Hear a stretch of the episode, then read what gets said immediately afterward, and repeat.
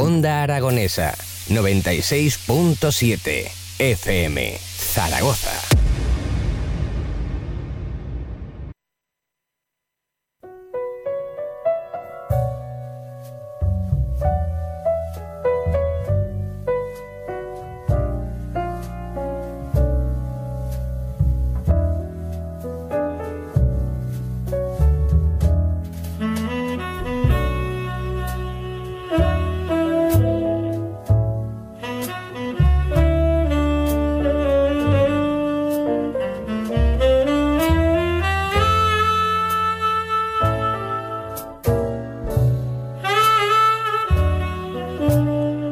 Bienvenidos una noche más al Club Vintage, el club de los juegos selectos, el club de los juegos de 5 estrellas, el club de los astros y donde solo esos astros son dignos de ser nombrados e invitados a esta selecta hora de la radiosfera española de la 96.7 para el mundo. Aquí en Onda Aragonesa, en el centro de Zaragoza, con Edu Pisa a los mandos de esta nave. Edu, ¿cómo estás? buenas tardes, ¿qué tal? Pues esperando aprender un poquito más, otro, martes más. Además, Edu, más que una nave, hoy es un Ferrari, ¿eh? Hoy un Ferrari. Hoy es un Ferrari, sí, porque hoy estamos con Outrun 2, un juego mm. de coches de Ferraris además.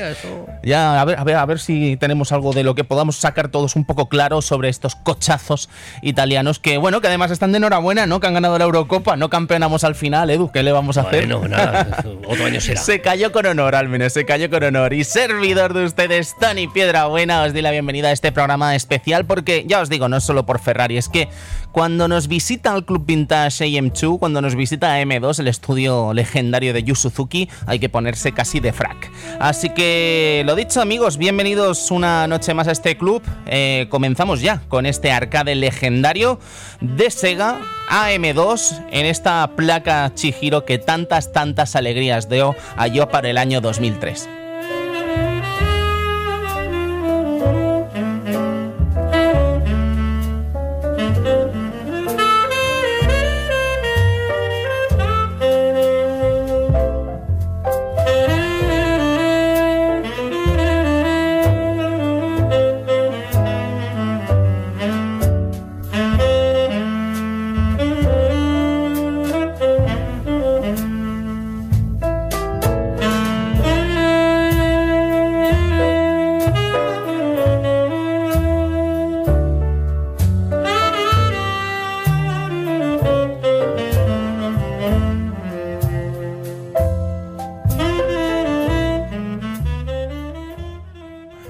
Bueno amigos, pues eh, ya de vuelta por aquí por el Club Vintage, yo ya os digo, eh, los martes me hincho a echar horas en la oficina, pero yo ese momento en el que acabo de 3D juegos y abro el ordenador y comienzo a editar el guion del programa del día, la verdad es que a mí ese momento me hace sumamente feliz. Eh, amigos, em, ¿qué deciros? Estamos en un momento de actualidad un poco vaga, ¿no? En el mundo del videojuego, más allá de los clásicos, más allá de lo que sería eh, la actualidad del videojuego, propiamente dicha. Y la verdad es que después de esta Nintendo Switch OLED, después de todo este asunto con el Assassin's Creed eh, Infinity, en fin, eh, creo que esta semana está un poquito la cosa parada. Así que seguiremos con Don, Don Tony Radio Blog. A lo mejor es una excusa maravillosa para hablar de otras cosas que no sean videojuegos, así que veremos, ¿no? Pero sí que es verdad que está siendo un verano un poco extraño a nivel de videojuegos, así que nada, vamos a tener que ser un poco pacientes.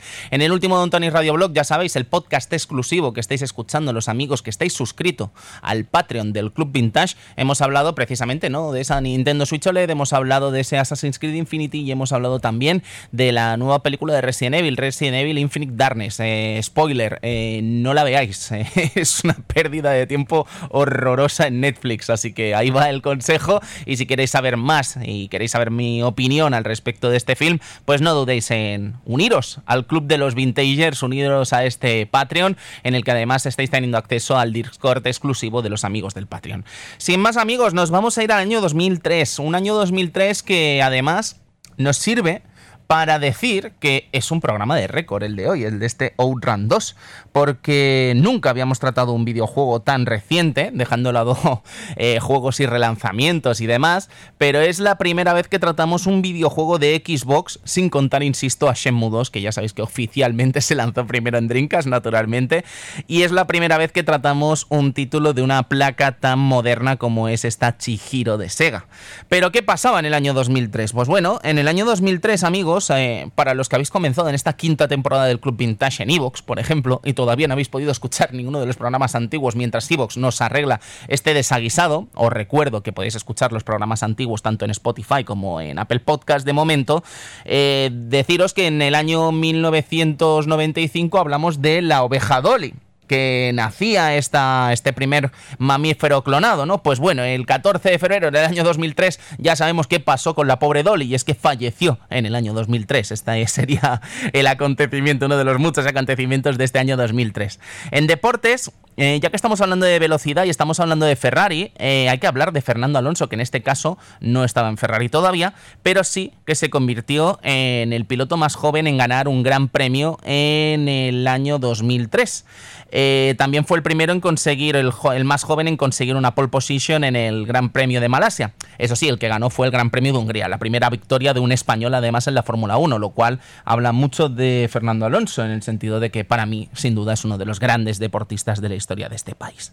Bien, en cuanto a música, tengo una selección muy personal, como es el disco Splinter del año 2003 de Offspring, que es el séptimo álbum de estudio de esta banda californiana se lanzó el 1 de diciembre, casi casi en la misma fecha que el juego que tenemos hoy, y lo que nunca me había parado a pensar, a pesar de que Splinter no sea quizá uno de los discos más famosos, sí que es verdad que es un disco que a mí me gusta mucho, nunca me había parado a pensar que es un disco muy corto en realidad, son 32 minutos en total. Sin embargo, en estos 32 minutos de disco podéis escuchar temas maravillosos como The Long Way Home, Hit That, que si no me equivoco fue el single con el que se presentó este disco. Eh, ya sabéis que, bueno, tenía un poco también ese tono de Original Prankster y ese tono de Pretty Fly for a White Guy y no este Hit That, pero luego dentro encontrábamos temas muy punks, como también podrían ser Can't Get My Head Around You o Lighting Rod, que me parece un temazo espectacular.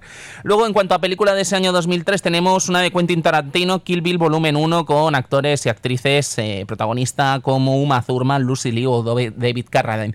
David Carradine, que yo diría que incluso ni siquiera llega a salir en Kill Bill 1, ¿no? A lo mejor sí que le vemos de espaldas o le vemos alguna sombra, pero David Carradine como tal creo que no llegaba a salir en Kill Bill 1.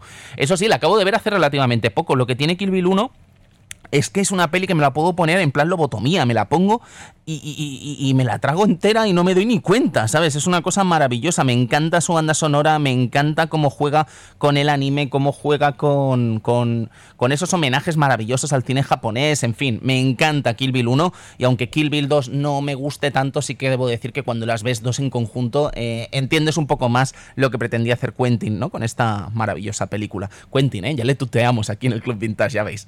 Luego algo que no hacíamos eh, desde que empezó esta quinta temporada y que creo que vamos a retomar es el asunto de la cosecha del año 2003, ¿no? Hablar de la cosecha de videojuegos que hubo ese año, ¿no? Decir que nos sirve además para entender algo muy curioso sobre este videojuego, ¿no? Y es que si comparamos eh, los títulos que se lanzaron ¿no? en este año 2003 junto al juego protagonista de hoy, tenemos a cosas como Max Payne 2, tenemos a cosas como Call of Duty o Prince of Persia, las Eneras del tiempo, F0GX, ¿no? Que si tenemos. Ahora, ahora hablaremos de F0GX, de hecho. Dejadme que me lo apunte aquí porque creo que hay una cosa muy curiosa que comentar. Y. Pro Evolution Soccer 2000. Eh, Pro Evolution Soccer 3, eh, ya sabéis, el mítico con Colin en la portada. Pero ni siquiera son estos los juegos que me interesan de la cosecha. Los juegos que me interesan de la cosecha son Project Gotham Racing, Midnight Club 2 y Net for Speed Underground. ¿Por qué? Porque son juegos de carreras, como este Outrun 2, que suena así de maravilloso.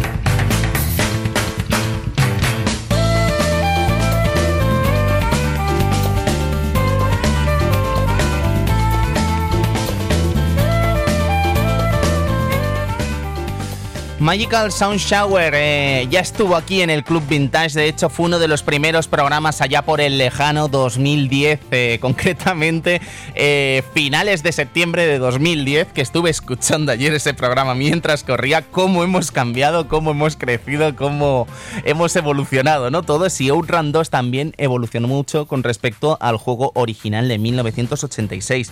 Decir que de 1986 a 2003 pasan muchos, muchos años y pasan muchas, muchas cosas en la industria del videojuego.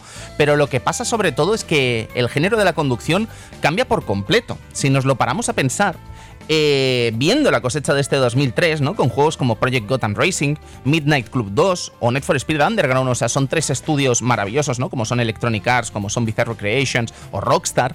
Eh, la conducción no es la conducción arcade que estaba popularizada ¿no? en el año 86 o que fue tendencia también a principios de los 90. La conducción había cambiado a otra cosa, ¿no? Quizá la conducción arcade había cambiado también a otra cosa con abrazando temas que estábamos viendo en películas de éxito, ¿no? Como The Fast and the Furious o estábamos viendo en, muchos elementos eh, del momento, ¿no? Como podría ser eh, este Midnight Club 2 que también sirvió a la propia Rockstar para aprender o mejorar lo que sería el sistema de, conducción de sus grandes Auto. Lo que quiero decir con esto es que si nos lo paramos a pensar, Outrun 2 en el año 2003 es un videojuego muy, pero que muy de su época, 86, quiero decir, un arcade clásico con sus checkpoints, con su batalla contra el reloj, con su mm, si acabas acaba la partida y punto. Eh, y creo que hay una cosa muy muy interesante que podríamos hablar de este Outrun 2, ¿no? Y es lo que define Outrun 2. Yo creo que mm, lo que define Outrun 2 mm, no podría explicarlo yo mejor que su propio director, que es Makoto Osaki, en unas declaraciones que hizo la Arcadia Magazine, la revista japonesa, en el año 2003. Eh, os voy a leer, de hecho, estas declaraciones. Tenemos bastantes declaraciones y bastante interesantes de gente de Sumo Digital y gente de AM2. Eh, sobre Makoto Osaki, lo que definía de alguna forma esta Outrun 2, eh, y leo textualmente, dice, hay muchos juegos de conducción hoy en día, y especialmente dentro de las salas de, juegos. Cuando salió el Outrun original no había muchos juegos de carreras en ese entonces, y ahora es más difícil competir con todos estos juegos de carreras modernos, pero creemos que Outrun es lo suficientemente diferente a otros juegos de carreras y no creemos que nadie más pueda hacer algo como Outrun 2. Solo Sega podría hacer Outrun 2. Y estoy totalmente de acuerdo, porque fijaos además, como veremos a lo largo del día de hoy, la cantidad de juegos de Outrun que se sacaron eh, de forma... A mí me, llama, me gusta llamarlo apócrifa, pero eh, la realidad es que hay muchos Outrun que no están desarrollados por la propia Sega y ninguno de ellos prácticamente está a la altura de las circunstancias. Me gusta también destacar las declaraciones de Sumo Digital de Mark Glossop, que era el productor ejecutivo de Outrun 2006, que también tendrá su pequeño lugar en el día de hoy. Eh, como un port a PlayStation 2 de este mítico Outrun 2, eh, rescatando muchas características naturalmente de Outrun 2 SP, pero eh, me resultan muy interesantes estas declaraciones de Glossop en las que habla un poco de, esa identidad ¿no? de Outrun 2. Dice, la franquicia Outrun es una de las marcas de carrera más famosas del mundo y muchas de sus fortalezas provienen de su experiencia en videojuegos. El juego está diseñado para que se pueda jugar al instante, pero también tiene esa sensación de una partida más, ya que estás seguro de que lo vas a hacer mejor con cada partida que juegues. Sorprendentemente para algunos el juego tiene muchas profundidades ocultas y puede llevar a muchos eh, a jugarlo durante meses para llegar a dominarlo y convertirse en un jugador de clase mundial. Además de esto, por supuesto, tenemos las hermosas vistas que son otra marca registrada de Outrun 2. Estas son obras de arte en sí mismas y uno nunca deja de quedar impresionado por algunas de las vistas que se encuentran al coronar la cima de una colina jugando a Outrun 2. No podría estar más de acuerdo. De hecho, eh, comentaba a lo largo de estas últimas semanas, cuando hablábamos de los juegos que vendrían, eh, comentábamos que para mí Outrun 2 puede ser el último gran lanzamiento de arcade. Vamos a ver eh, después, cuando hablemos de, las, eh, de los distintos juegos ¿no? que se lanzaron para la placa Chihiro y para la placa Limber, que también tuvo algo que ver con este Outrun 2, que naturalmente hay muy buenos juegos que se lanzó por parte de Sega con estos hardwares, ¿no? Pero la realidad es que creo que ninguno de ellos está a la altura de lo que era Outrun 2 y de lo que representaba. De hecho, eh, lo hemos comentado muchas veces aquí en el Club Vintage, porque si algo no ha faltado en este Club Vintage a lo largo de sus 10 años de vida, 11 años de vida ya eh, prácticamente, es em, los juegos recreativos. y hemos repasado yo creo que más de una vez por qué los recreativos de alguna forma murieron, ¿no? De hecho aquí, en el centro donde estamos, en el Caracol, era un centro casi neurálgico de Zaragoza en cuanto a recreativos. Aquí había por lo menos tres salones recreativos, si no me equivoco. ¿Tú te acuerdas, Edu? Eh, sí que había dos salones recreativos y lo que también eh, era un sitio donde la gente lo tenía apuntado para, poder hacer las reparaciones de las consolas, incluso los pirateos de, aquellas consolas que salían y mucha venta de videojuegos. Ahora, pues bueno, todo eso ha ido... Eh, el Caracol yo creo que ha sido como un templo del videojuego en realidad. Sí, sobre todo yo creo que no hay persona que tenga más de 30 años que no recuerde el Caracol de venir a jugar a sus, a sus recreativos o a comprar un videojuego. Total, entonces la gente se pregunta, ¿no? ¿Por qué los videojuegos de recreativa murieron de alguna forma? Es muy sencillo en realidad es que cuando se lanzan consolas como PlayStation o Sega Saturn, que ya prácticamente están emulando los juegos que podíamos jugar en recreativas en nuestras casas, no tenía sentido para mucha gente ir a los recreativos a echar monedas de 20 duros o de 5 duros incluso para echar unas partidas a un juego que tenías en tu casa prácticamente igual. Ese era el problema seguramente. La cuestión es que si nos lo paramos a pensar, las recreativas antaño eh, precisamente eran un techo tecnológico. Un techo tecnológico en el que las recreativas de antes, si tú querías jugar a lo más puntero que había de videojuegos, te tenías que ir al salón de recreativas. Eh, al salón recreativo, perdón. No podías jugarlo en tu casa, ni tus microordenadores lo hacían, ni tus consolas de 8 bits lo hacían, ni tus consolas de 16 bits lo hacían. Lo tenías que hacer con una placa de recreativa y tenías que ir a gastarte el dinero. ¿Qué es lo que pasa? Que ahora los juegos recreativos y incluso este Outrun 2 cuando sale, si os fijáis, eh, al año siguiente ya está corriendo en una Xbox. No hay que esperar demasiado para ver un videojuego que eh, no es pixel perfect al 100%, pero sí que es verdad que es una versión muy muy digna. Lo que tenemos ahora, o lo que hemos tenido a lo largo de este siglo XXI, son videojuegos que ni siquiera llegan a competir con lo que ya estamos viendo en casas. ¿Vale? Yo siempre pongo el mismo ejemplo, que es una empresa llamada Raw Thrills. Seguramente si vais a salones eh, recreativos que aún sobrevivan, ¿no? Aquí en España, en centros comerciales grandes. De hecho, aquí en España, eh, aquí en Zaragoza mismo, tenemos Puerto Venecia, ¿no? Donde tenemos eh, este Neverland, en el que hay algunas máquinas. Eh, es una empresa que fue fundada por un legendario desarrollador americano como es Eugene Jarvis, que por el nombre a lo mejor no sonará, pero es el creador de juegos como Defender o Robotron 2084. Pues bien, estos juegos que están lanzando ahora en realidad lo único que están haciendo es aprovechar licencias como eh, The Fast and the Furious y jugable y técnicamente no están a la altura de lo que estamos jugando de los grandes estudios que lanzan videojuegos en consolas actuales. Por lo tanto, no tiene ningún sentido o no tiene ninguna gracia irte a jugar estos juegos cuando en tus consolas tienes productos que están mucho mejor. Esto no pasaba en los 80, en los 70 y en los 90. Entonces esa es la cuestión, ¿no? Que Outrun 2 de alguna forma sí que fue a lo mejor uno de los últimos grandes tiros de Sega y uno de los últimos grandes tiros que dio la industria recreativa. Outrun 2 era maravilloso y jugarlo en su mueble naturalmente tenía un interés. De hecho, fijaos, hay una cosa también muy curiosa y es que poco antes de lanzar Outrun 2, eh, lo que lanza M2 al mercado es el F Ferrari F355 Challenge. Eh, es curioso, ¿no? Que eh, Ferrari F355 Challenge fuera una máquina que emulase la conducción de un Ferrari casi a la perfección, ¿no? O en su momento se pensase que era casi a la perfección, eh, que era total simulación, y Outrun 2 sea total arcade. Entonces tenemos esas dos paradojas de un estudio haciendo eh, con un Ferrari un juego de total simulación y a la vez haciendo un juego de total arcade, ¿no? Pero ¿qué hay detrás de este Outrun 2? ¿Qué pasó? ¿Por qué tardaron tanto en realidad entre 1986 y 2003 en sacar una secuela? ¿Qué, qué, qué hubo a lo largo de todo este tiempo?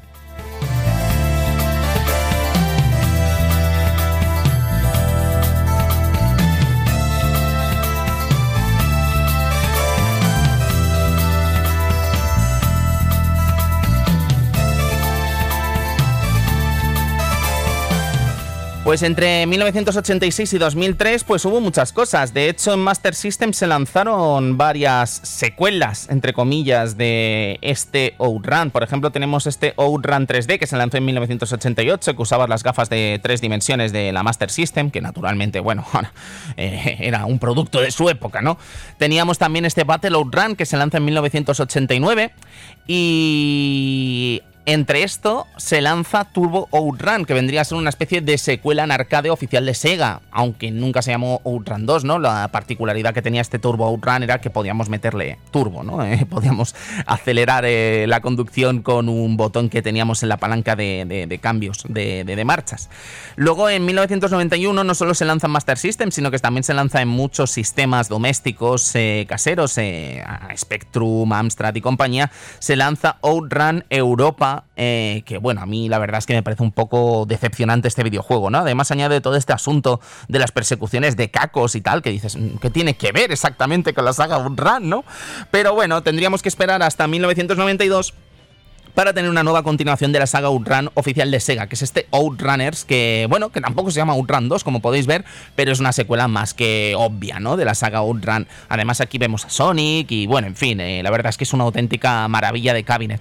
Eh, lo que yo no sabía es que Outrun 2019, que es un título de la saga Outrun que se lanza también en Mega Drive, eh, sale después de este Outrunners y la verdad es que es bastante, bastante peor, ¿no? Que, Outrunners. Hay que decir que también uno corre en una placa arcade maravillosa y el otro corre en una pobre Mega Drive, ¿no? Eh, sin faltar aquí a la chipería y circuitería de la consola de 16 bits de Sega, naturalmente, pero bueno, la pobre hacía lo que podía. Bien, eh, sería interesante hablar de quién está detrás de este Outrun 2, ¿no? Porque muchas veces yo creo que también en nuestro en nuestras ganas de hablar de Yu y en nuestras ganas de alguna forma de, reconocer su obra y su leyenda, tildamos siempre a Outrun 2 perdón, le he dado un golpe al micro. Tendamos de alguna forma a Outrun 2 con, con Yu Suzuki, pero la realidad es que Suzuki en este, en este videojuego fue un mero productor de esta producción, ¿no? El gran mérito de este videojuego corre a manos de la dirección del título por parte de Makoto Osaki. Makoto Osaki seguramente por este nombre no sonará, pero es un desarrollador de AM2 que prácticamente ha estado acreditado en todos los juegos de conducción de la empresa de Yu Suzuki. Entre otros, pues bueno, dirigió de hecho Daytona USA 2, empezó a trabajar en Sega, en, eh, Daytona USA, en el primer Daytona USA, que yo creo que en cualquier momento también va a tener lugar aquí en el club de los juegos selectos, pero luego ya fue director de Daytona USA 2, fue supervisor de F355 Challenge, trabajó en Shenmue, como prácticamente todo el mundo en Sega en esa época, fue productor de King of the Root 66, que es este juego de carreras de camiones, eh, fue director de hecho de Virtua Fighter 5 y fue productor de varios juegos de Hatsune Miku en la década pasada. El caso es que muchos nos preguntaríamos por qué volvió Outrun 2, ¿no? Y el propio Makoto Saki en esta entrevista que hablábamos antes de la revista Arcadia, una revista, una entrevista bastante curiosa, mm, que después hablaremos de ella, comenta que una de las principales razones fue la tecnología, y es que Outrun 2 es un juego de conducción muy divertido y no se parece mucho a otros juegos de carreras del momento. Usamos el tablero arcade Chihiro, eh, estilo Xbox, y puede dibujar grandes distancias, y eso se adapta muy bien a Outrun, así que es lo que influyó a la hora de traer de vuelta a Outrun, comentaba Makoto Osaki. Sobre esta eh, participación de Yu Suzuki en el juego, eh, la propia revista Arcadia le preguntó, ¿no? Que qué opinaba Yu Suzuki al respecto de Outrun 2. Y Makoto Osaki cuenta una cosa muy curiosa y que os puedo yo también subrayar. Dice, Yu-san obviamente ha visto todas las versiones que se han lanzado del juego y está muy contento con la conversión que se ha hecho en Xbox. Dice, pero es difícil decir cuánta pasión tiene por el nuevo Outrun 2, porque es el tipo de persona que no muestra demasiado su pasión de manera obvia. Y os puedo asegurar que es verdad. O sea, la ocasión que he tenido a lo largo de estos últimos años, de encontrarme con Yu Suzuki, eh, tanto en Gamescom como E3, cuando me ha tocado entrevistarlo, imaginaos, ¿no? El, un sueño hecho realidad, ¿no? Naturalmente, entrevistar al maestro. El caso es que siempre me ha parecido eh, que Yu Suzuki era una persona absolutamente fría, ¿no? Una persona siendo un icono del videojuego al que incluso muchos nos atrevemos a colocar a la altura de Shigeru Miyamoto, ¿no? Y compañía de los grandes, de los grandes maestros del videojuego japonés, ¿no? Pues la realidad es que es una persona un tanto introvertida, ¿no? Y la verdad es que te sorprende porque eso puede, a ver, es un artista, ¿no? No tiene que ser tampoco simpático, ni mucho menos, ni tiene que ser agradable, pero sí que es verdad que de cara a estudiar su figura y de cara a, contestar preguntas que creo que de alguna forma alimentarían incluso su legado cuando lo queramos estudiar dentro de unos años, eh, resulta muy difícil entrevistarle porque es esquivo a la hora de hablar de su pasado, a la hora de hablar de sus obras eh, pretéritas, ¿no? Y cuando leía estas declaraciones de Osaki, que comenta que, no es una persona que muestre su pasión, os puedo confirmar que así es. Y es extraño, ¿no? Porque una persona que ha hecho tanto bien por la industria del videojuego no sea capaz de de alguna forma disfrutar de su propio legado, pues me parece como poco curioso, ¿no? Y más cuando he conocido a otros artistas de videojuegos japoneses que no son ni mucho menos así. Pero bueno, en fin, eh, que sea así y que sea uno de los más talentosos del mundo, ¿no? Así que lo firmamos naturalmente. La placa de Outrun 2, como estábamos hablando, es Sega Chihiro, que como imaginaréis está, basa su nombre en el clásico ¿no? de Ghibli. El caso es que esta placa se lanza en el año 2002 y su arquitectura está basada en una Xbox, aunque en realidad es bastante más potente que una Xbox. Luego veremos un poco esa diferencia técnica y cómo Sega y cómo Sumo Digital eh, los encargados del port hicieron prácticamente un milagro al llevar este videojuego tanto a Xbox como a PlayStation 2. Eh, y no os digo ya PSP, naturalmente, que también se consiguió llevar este videojuego a PSP. El caso es que eh, Sega Chihiro cobijó títulos de la categoría de Crazy Taxi High Roller, Ghost Squad, Quest of D o House of the Dead 3 o Virtua Cop 3. En 2006, de hecho, eh, se lanzó una versión de Outrun eh, que corría en la placa Sega Lindbergh. La Lindbergh es una placa que cobijó títulos también como Virtua Fighter 5, eh, que lo dirigió el propio Osaki, Afterburner Climax, Virtua Tennis 3 o The House of the Dead 4. Ya os digo, creo que es una placa estupenda, ha cobijado títulos maravillosos, pero yo creo que ninguno es tan satisfactorio como este Outrun 2, y os voy a decir ahora mismo por qué.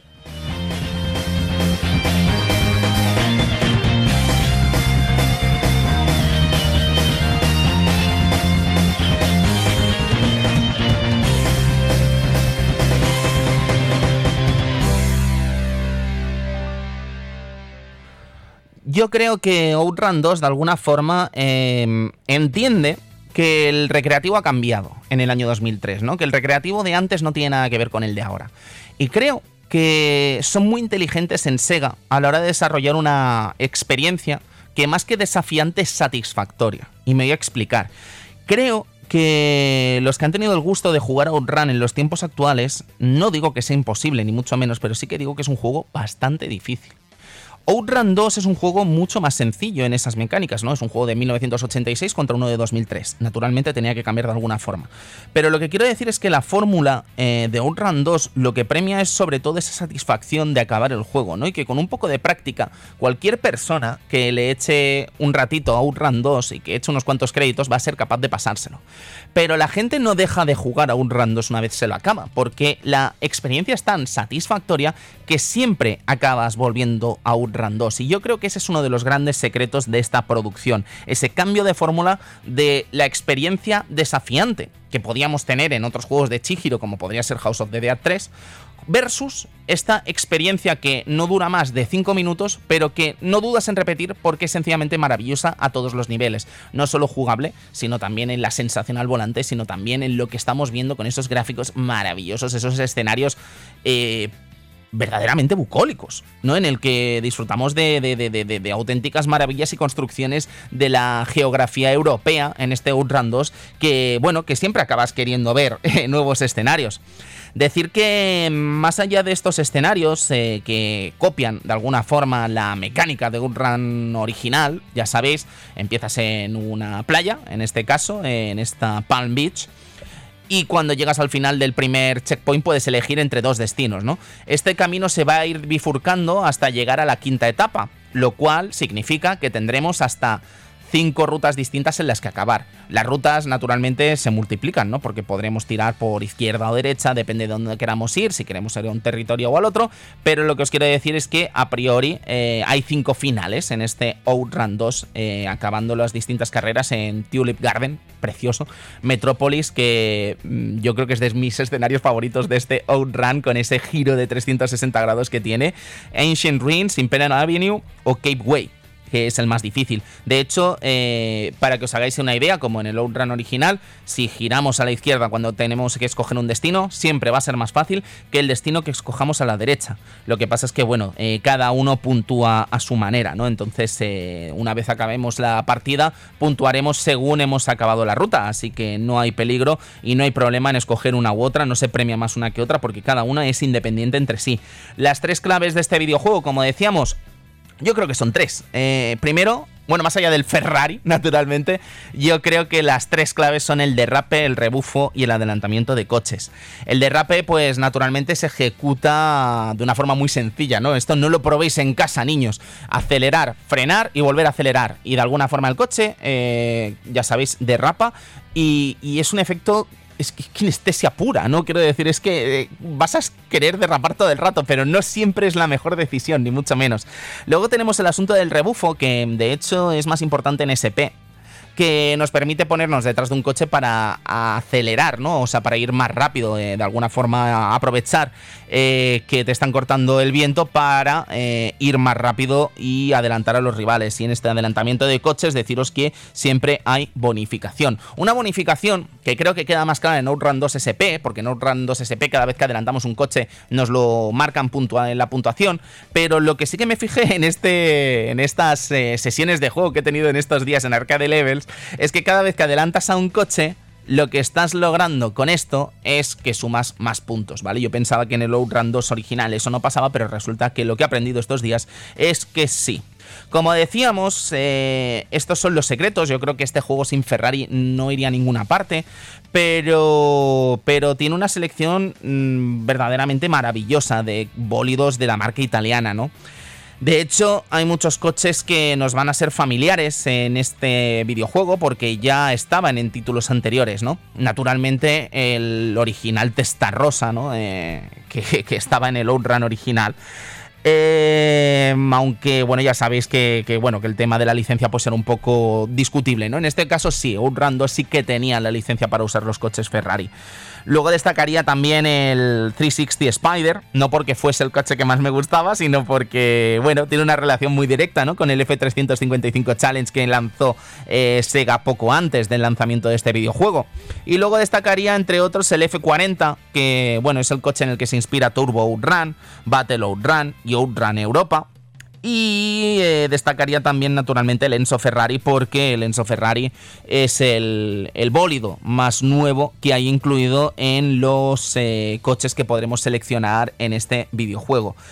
¿Qué sería de Outrun naturalmente eh, sin una chica a nuestra derecha? ¿Vale? En nuestro copiloto. Y en este caso os debo decir que la copiloto tiene más protagonismo que ha tenido en otras ocasiones, así que veamos qué hacía exactamente.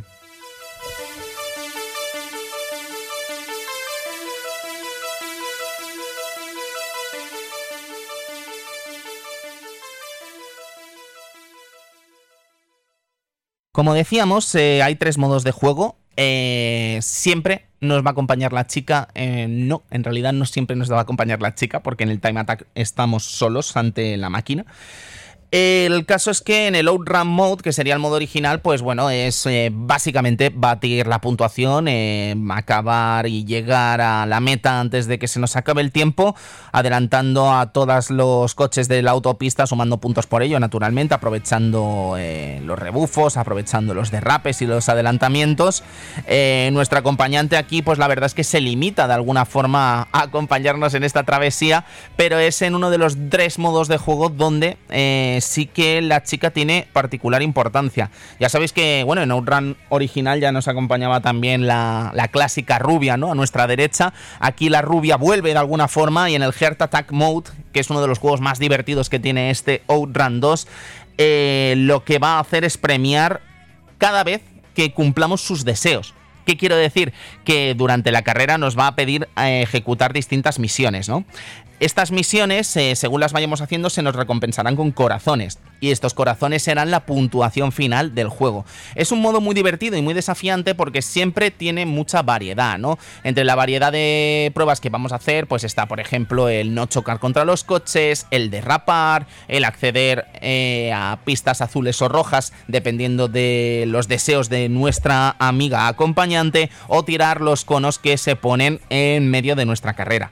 Eh, es muy divertido, como os decía, porque, claro, eh, los, no, te vale con sacar solo triple SAS, ¿no? Que sería la máxima puntuación a la que accedemos cuando conseguimos muchos corazones, ¿no? Sino que cuantos más corazones tengamos, pues más vamos a poder competir en, el, en la clasificación de este videojuego. Deciros que luego tenemos el Time Attack Mode, que es un modo en el que conducimos solo con el personaje. Y lo que hacemos con este Time Attack Mode es que, bueno, luchamos contra Fantasma. Un conductor fantasma al que hay que vencer y luego se nos da una puntuación y esta puntuación es la que podremos subir a un ranking mundial eh, con un código que se nos da una vez acaba la carrera para compararlo con el resto de jugadores del mundo. Deciros que contra con, todo mi pesar del mundo eh, conseguí una de las eh, uno de los passwords, ¿no? Después de acabar el Time Attack Mode aquí en Arcade Levels, me fui a la página web y deciros que la página naturalmente ha cerrado ya, ¿no? Ha pasado casi 20 años y la página está cerrada desgraciadamente, pero me parecía una cosa como muy divertida, ¿no? De estos momentos en los que tampoco era excesivamente habitual poner a los jugadores en una competición mundial por ver quién era el más rápido. Algo que he aprendido también durante estos días He aprendido dos cosas. Bueno, he aprendido muchas cosas con este Outrun 2, pero he aprendido dos cosas viendo lo que sería el manual de instrucciones de la recreativa de este Outrun 2. La primera es que, eh, no lo sabía y me vais a perdonar, eh, aquí va mi confesión, es que los tres protagonistas de este juego tienen nombre. El conductor parece ser que se llama Alberto. La chica del Outrun Mode se llama Jennifer. Y la rubia del modo Heart Attack Mode eh, se llama Clarissa. ¿Vale? Además nos explican de alguna forma un poco eh, cómo son estos personajes en el propio libreto de instrucciones, ¿no? De Alberto nos dicen que es millonario. Dices, hombre, nos ha jodido si tiene como 8 Ferraris, ¿no? Debe ser millonario seguro. La cuestión es que de Clarisa nos explican que, bueno, que es impulsiva y simpática y aunque es muy demandona, ¿no? Eh, siempre nos está pidiendo que hagamos eh, las mayores locuras al volante del coche, pues bueno, se se, compensa con lo simpática y el buen corazón que tiene, ¿no? Seguro que por eso te da tantos corazones, ¿no? El Attack Mode. Y luego de Jennifer, eh, tengo aquí la, la bio, perdonad que se me ha apagado el móvil. De Jennifer dice, es una princesa... O sea, tiene el, el sentido de una princesa y parece ser, o sea, tiene la, la, presencia de una princesa, disculpad, y parece ser que eh, el Ferrari es un regalo, o sea, que Alberto le hace un regalo de un Ferrari. Así que nada, supongo que esto trae parte del lore de un Run 2 para que alucinéis y sepáis que hasta el Run 2 tiene lore de alguna forma. Bien, eh, lo otro que he aprendido viendo em, en el libro de instrucciones de Outrun 2 de la recreativa, el manual de, la recreativa de Outrun 2, es algo que cuando yo lo jugaba en su día a mí me decían que existía y yo pensaba que no existía y es el modo handicap. Y diréis, Tony, ¿qué es el modo handicap? O algunos diréis, joder, Tony, pues ¿cómo no te diste cuenta que había modo handicap? El modo handicap eh, consiste en que cuando jugamos eh, a dos jugadores a este Outrun 2, em, el que va segundo tiene cierta ventaja para poder adelantar al primero. Es decir, que siempre esté equilibrado de alguna forma eh, la contienda entre estos dos jugadores para que sea divertido, ¿no? De hecho, este modo handicap se puede quitar. Eh, si entramos en las tripas del juego, podemos quitar este modo handicap y disfrutar de una competición justa en la que el segundo, si es un paquete, pues es un paquete, amigos, ¿qué le vamos a hacer, no? Pero que sepáis que de serie estaba activado este modo handicap y era algo que eh, amigos míos lo sospechaban, pero yo la verdad es que nunca me había parado a pensar que eso existiese de verdad. Y sí, sí, sí, resulta que sí. Bien, eh, deciros también que, bueno, que Outrun 2, como estábamos hablando, si esto se lanza en el año 2003, en el año 2004 se estrena una nueva versión llamada Outrun 2 SP. Una versión llamada Outrun 2 SP que contiene 15 nuevas carreras, se cambian por completo todas las carreras, aunque te dan a elegir, ¿no? Si queremos jugar al Outrun original o queremos jugar al, o sea, al Outrun 2 original o queremos jugar a la versión SP pero si de alguna forma los escenarios de Outrun 2 se basaban más en Europa, los escenarios de Outrun 2 SP se basan más en los Estados Unidos de América, ¿no? Y evidentemente hay eh, inspiración, ¿no? En este waterfall que nos recordaría un poco a lo que es em, las cataratas del Niágara, Casino Town, que evidentemente es Las Vegas, eh, en fin, tenemos eh, todo tipo de carreras que recuerdan a Nueva York, a, las costas californianas, a Florida, Florida, el Gran Cañón del Colorado, en fin, eh, ¿qué os voy a contar? ¿no? Pues los escenarios que siempre vemos eh, cuando se habla de Estados Unidos. Y una curiosidad, antes de irnos a la versión de consola y ya hablar con nuestro invitado de hoy, que, creo que todo el mundo sospecha quién es, eh, es que en la entrevista que le hacen en Arcadia Magazine a los desarrolladores, hay una fijación cuasi obsesiva en la entrevista por el asunto de que Outrun 2 no tiene tarjetas de reconocimiento. Y es que en este momento eh, en el año 2003 la mayoría de recreativas ya van con tarjeta, ¿no? Una tarjeta que, tú usas como usuario y que de alguna forma reconoce tus progresos, ¿no? De hecho, eh, el uso de tarjetas es muy famoso, por ejemplo, en juegos de lucha, ¿no? Imaginad Street Fighter 4, por ejemplo, pues bueno, te reconocía el ratio de partidas ganadas y perdidas, te reconocía eh, tu eslogan, te reconocía tu nombre, ¿no? Y siempre salías con tu nombre, si tenías trajes extra te los podías poner, y todo esto se desarrollaba pues eso, con una tecnología que leía la tarjeta, leía tu partida y la podías cargar.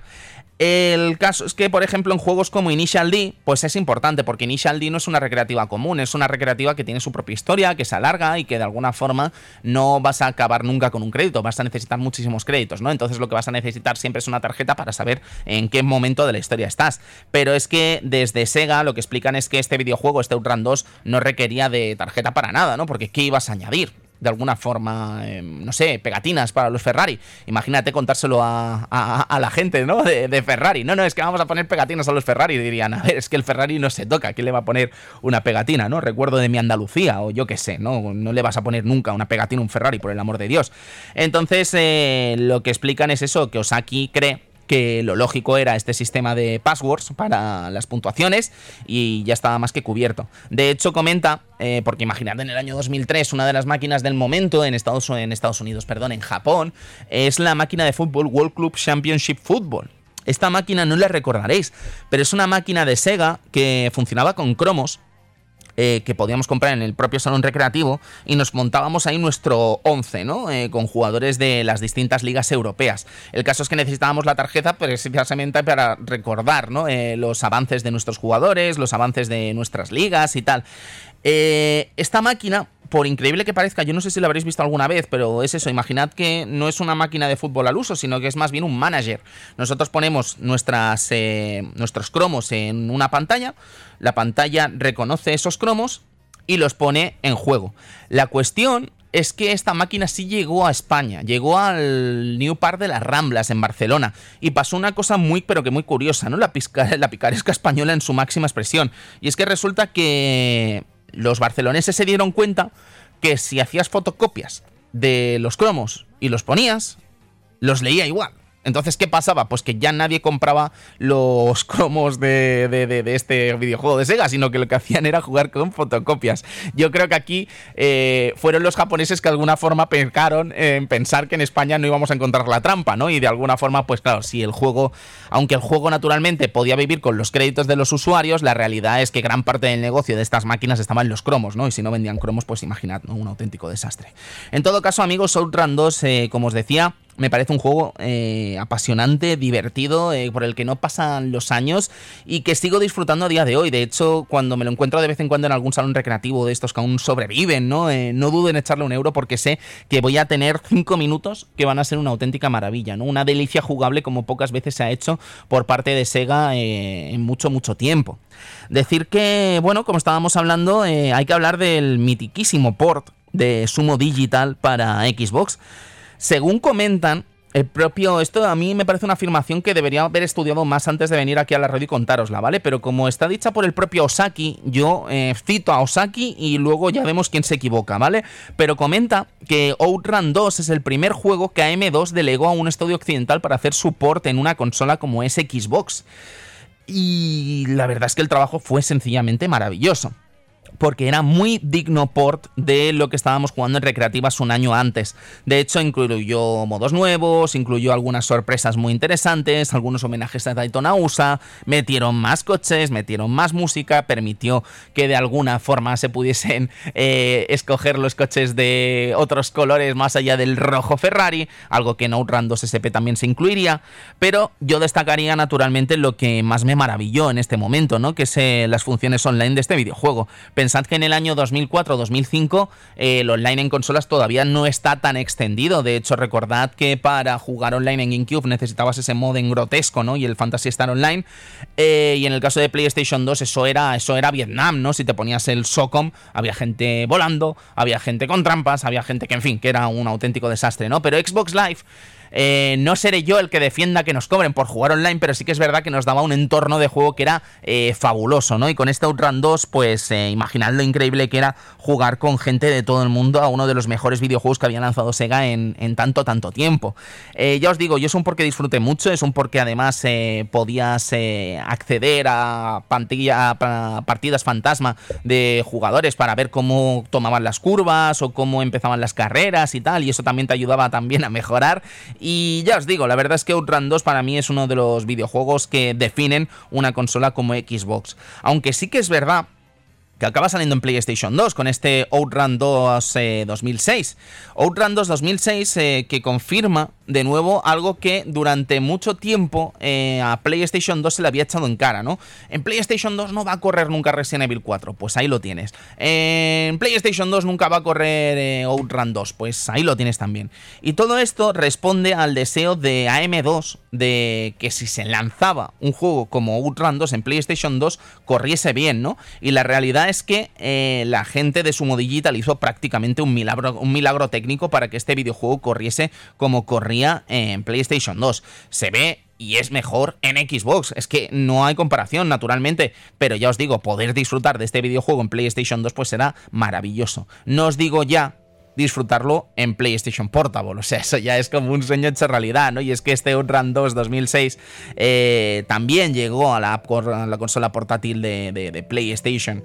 El caso es que ya os digo, creo que la dupla de Sumo Digital y AM2 para hacer este videojuego fue espectacular, ¿no? Y yo cada vez que voy a L3, cada vez que voy a Los Ángeles y me encuentro con la gente de Sumo Digital, porque al final, como están tan involucrados en juegos de Xbox, eh, de Xbox y trabajan con tantos estudios, al final siempre te los acabas encontrando en un lado o en otro, siempre les pregunto lo mismo. Señores, ¿qué hay de hacer reto compatible Outrun 2 con Xbox? Y siempre me dicen lo mismo. Es una cosa que depende de Sega.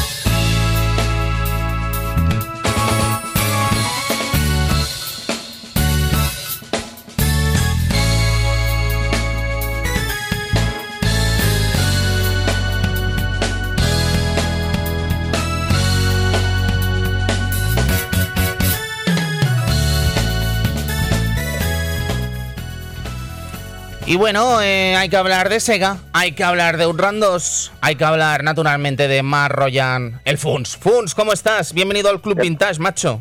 Oh, cuánto tiempo sin oír estas maravillosas palabras, tío. Qué maravilla, qué gusto, qué, qué, placer, joder. El, placer es nuestro, Funs, de que pongas tu sellito hoy aquí en el Club Vintage. Funs, eh, háblame un poquito de Outrun 2. Eh, ¿Tú eres eh, tan ferviente seguidor de esta producción como un servidor de ustedes?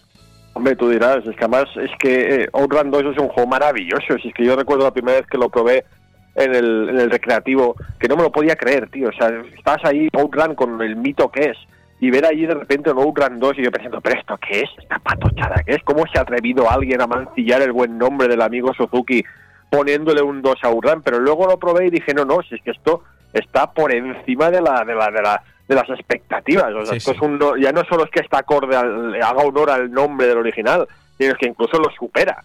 Es una obra maestra, es indiscutiblemente. Sí, sí, total, Funs. Yo en ese momento eh, lo vi la primera vez, yo juraría que fue a principios de 2004.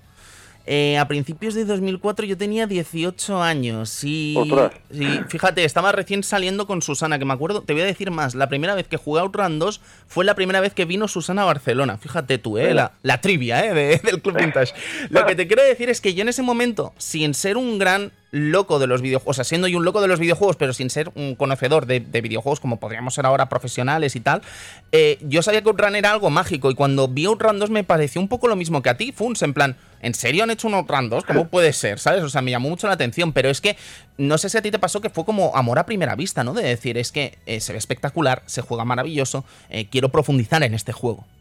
Sí, porque además es un juego que es muy, muy amigable al jugador, ¿vale? O sea, es verdad que, tiene esa curva de dificultad, que si tú quieres retos, eres un jugador profesional, experto, que, ha visto mil historias, eh, puede encontrar retos a la altura de lo que espera, pero incluso un novatillo, ¿sabes? El más novato del mundo lo puede coger y en nada, en dos, tres minutos de un poco de coger un poco de, de, tranquillo, eh, allá a derrapar y a ver los paisajes y de la música. Es un poco lo que pretendía Outrun 1. O sea, Outrun 1 pretendía que disfrutases de la velocidad, pretendía que disfrutases del paisaje, de la música, de la compañía, y Outrun 2 consigue eso mismo y además le da pues eh, ese, ese lavado de cara gráfico brutal, radical, con incluso la licencia oficial de Ferrari, con lo cual es que ya llega un momento que dices, es que, ¿qué puedo pedir más? Es, el Outrun 1 súper, hiper mejorado, con licencia oficial, no se le puede pedir más, es, es perfecto en todo lo que hace. Total, Funs, además, eh, ¿no te llama la atención que Sega o AM2 hiciese el F355 Challenge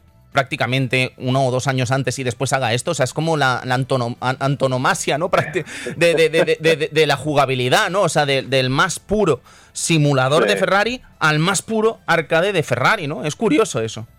Bueno, si te lo piensas de alguna manera, los dos son celebraciones de lo Ferrari, ¿no? Sí, total. Porque uno es una celebración del modelo Ferrari llevado a la, al al mimo casi obsesivo de que tiene que ser 100% acorde a la realidad, ¿no? Con la mítica leyenda que decía que hasta Barrichello se compró uno para practicar.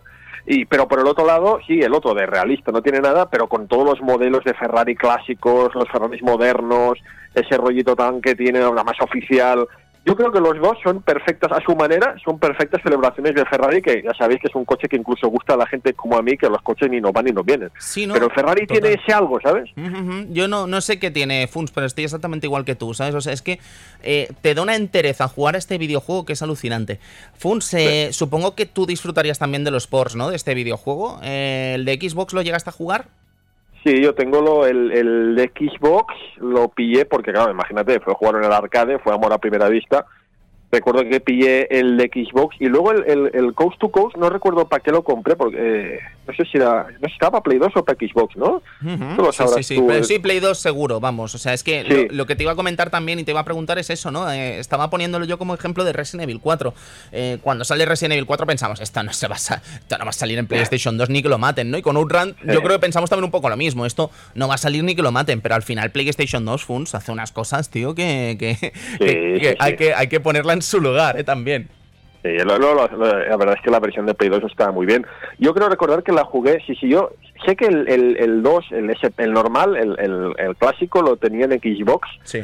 Pero sí que es verdad que recuerdo que creo que era el Coast to Coast, que fue la, como la versión esta mejorada, bueno, el, como el, sí. el, el DLC entre comillas, ¿no? Creo que lo probé en Play 2 y no, no, la, la adaptación era más que digna. Pero bueno, es que también tengo que decirte, es que AM2, la gente de Sega M2, si algo demostraron en su momento era hacer virguerías con la Play 2, y ahí estamos Virtua Fighter para ilustrarlo. Hmm. En este caso, bueno, ya, llevado por su modilla y tal, que además comentan una comentan una anécdota, Funs, eh, esto dicho por el director de Outrun 2, eh, por eso antes mm. eh, lo he comentado, digo, si se ha equivocado el director de Outrun 2, yo he leído la declaración y yo no me he equivocado, eh, esto es cosa del director, pero comenta que es la primera vez que AM2 delega a un estudio occidental un port de un videojuego suyo.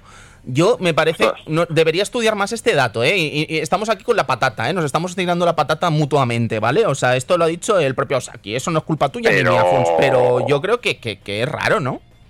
Es raro, pero claro, en, claro, un port, pero claro, es que eh, el Outrun para Spectrum era un port de un eh, juego suyo. Ya, claro, sí, es verdad. Si nos lo paramos a mirar así, claro. sí, sí, sí, claro, claro. Al fin y al cabo, sí, era un port lamentable, un port cutrísimo, pero era un port es que, estaba desarrollado por europeos. Ni lo concebía, Funs, ni lo concebía porque es como, madre de Dios, tío. Madre de Dios, madre de Dios. Yo no, no, no sé, tío. Yo me parecen auténticos supervivientes, ¿eh? Los eh, que jugaban en Spectrum a estos ports de arcade.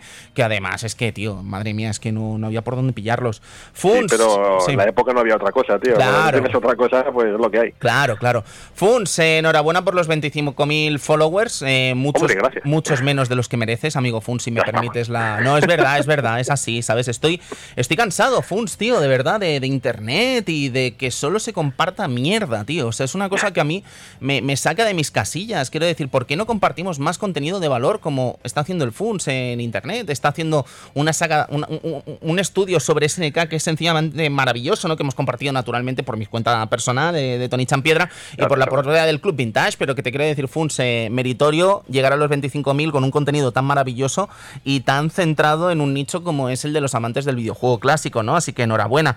Eh, ah. tenemos, tenemos también por ahí el libro, que no sé cómo está yendo y tal, supongo que estarás contentísimo, ¿no? Estoy contento, la verdad, no me preguntes por cifras porque tampoco las sé. Te iban a lanzar la patata, pero luego supuesto, digo, a lo mejor no... No, no, no, es que, es que realmente no las sé. Ya sabes que yo soy un, enemigo de las cifras. De hecho, eh, lo de los 25.000 en YouTube, también precisamente lo puse ayer en Twitter, que ya no quiero mirar más la cifra de subscribes o sea, no quiero saber cifra de números. Los números me, ponen nervioso, tío, me estresan. Así que no lo sé, pero como el editor está contento, pues el editor está contento, yo contento estoy. Eso es una buena noticia. Eh, Play Historia, los 50 videojuegos que cambiaron el mundo, eh, yo lo comento en el propio, en la propia editorial. Eh, para mí es una obra que cambia de alguna forma todo lo que se ha publicado de videojuegos aquí en España. Y Funs, ¿dónde podemos comprarlo? Prácticamente en cualquier lado, ¿no? Quiero decir, Amazon, muchas librerías especializadas. Sí, de hecho, ahí en, en, Zaragoza, ¿cómo se llama la librería esta que tenéis ahí en Zaragoza? Maldita sea, no, no me acuerdo. Eh, Taj Mahal. Ah, qué mal. No, en Taj Mahal no, en... No, Dios mío, no me acuerdo ahora qué mal estoy quedando. Mil sí, creo que en eso, en Mil Comics. Eh, creo que es en Mil Comics. ¿Ves, ves, Sí, sí, sí, me parece, sí, sí, sí, creo que sí. Pero bueno, que, que, que, que, que a ver, no lo vais a encontrar, sí, no lo vais a encontrar en el FNAC, pero bueno, que en, cualquier tienda especializada, pues lo encuentran seguro. Funds al pequeño comercio siempre, amigo, ¿sabes? Eso claro, es, lo que hay que hacer. ¿Sabes? Pues claro. es así. Funcho, en todas las capitales así lo podéis encontrar seguro. Claro que sí. Funcho, muchísimas gracias por poner tu sellito en el Club Vintage. Eh, no va a ser la última vez seguro, así que nada, nos vemos más pronto que tarde por aquí por el club, tu club. Así que nos vemos prontito, ¿vale, Funch? Gracias, tío, nos vemos. Encantado de estar de nuevo en el club, que como se te ha hecho de menos, macho. gracias. Venga, nos vemos.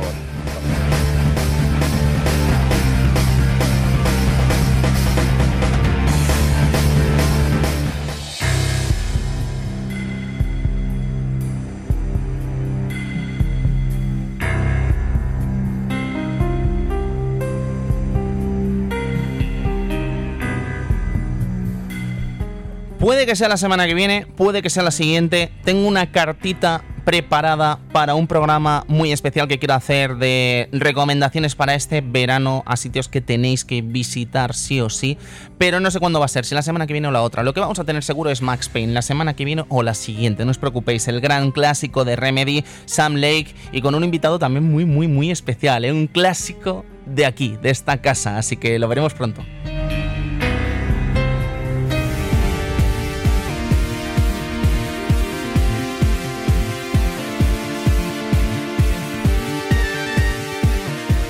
Y os digo lo mismo con Strips of Rage 4, porque tenemos ese programa que queremos hacer sobre la preservación del videojuego y ese programa que queremos hacer con Steps of Rage 4. No solo repasando lo que ha dado de sí la cuarta entrega de Steps of Rage, sino también repasando todo lo que pudo dar de sí los distintos juegos que iban a ser Steps of Rage 4 y que no llegaron a ser. ¿Cuándo será esto? ¿En tres semanas o en cuatro? Pero será pronto, no os preocupéis.